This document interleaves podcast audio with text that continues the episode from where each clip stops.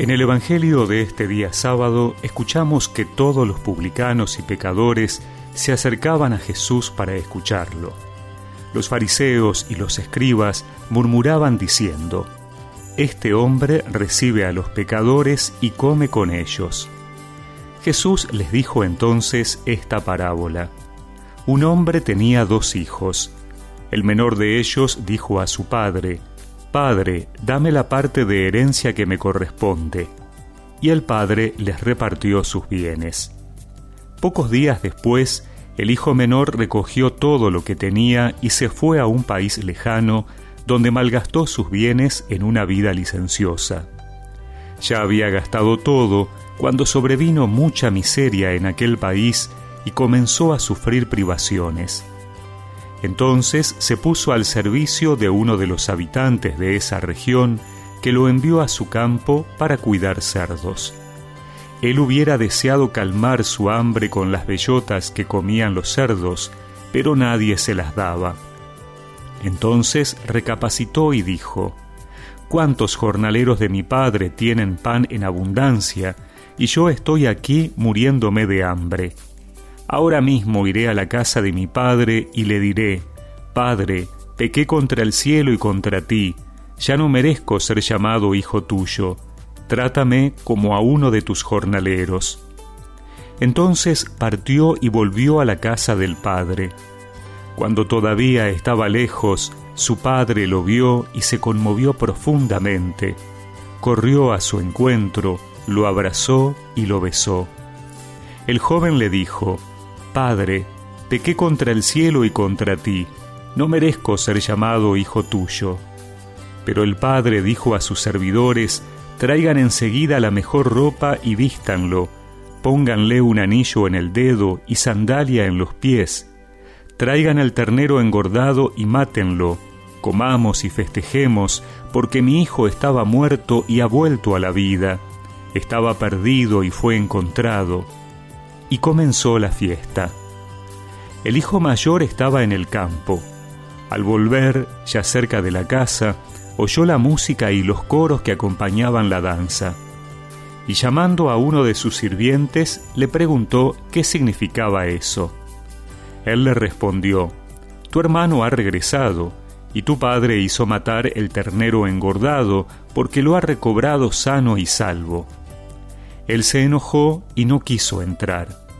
Su padre salió para rogarle que entrara, pero él le respondió, Hace tantos años que te sirvo sin haber desobedecido jamás ni una sola de tus órdenes, y nunca me diste un cabrito para hacer una fiesta con mis amigos. Y ahora que ese hijo tuyo ha vuelto después de haber gastado tus bienes con mujeres, haces matar para él el ternero engordado. Pero el padre le dijo, Hijo mío, tú estás siempre conmigo, y todo lo mío es tuyo. Es justo que haya fiesta y alegría, porque tu hermano estaba muerto y ha vuelto a la vida, estaba perdido y ha sido encontrado.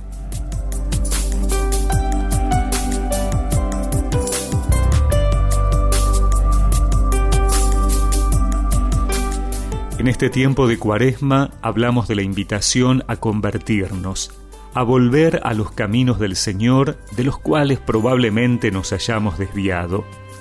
Pero hoy el Evangelio nos muestra la actitud de Dios ante nuestro regreso.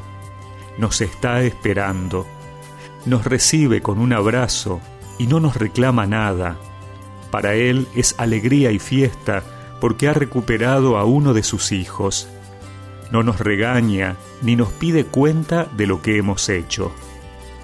Volver a Dios en el sacramento de la confesión nunca puede ser una tortura, como dice el Papa, sino un encuentro gozoso con la misericordia de Dios que nos abraza y hace fiesta. Debe ser siempre un motivo de alegría, porque Dios está lleno de alegría y sus ángeles hacen fiesta. No te olvides en esta cuaresma de darle una alegría a Dios, acercándote al sacramento de la confesión, y alégrate también por aquellos que están volviendo a Él. Tal vez tú mismo puedes ser instrumento para mostrar a tus hermanos alejados que Dios los está esperando con los brazos abiertos para volver a la gran familia en la que nos sentimos amados porque somos hijos de Él.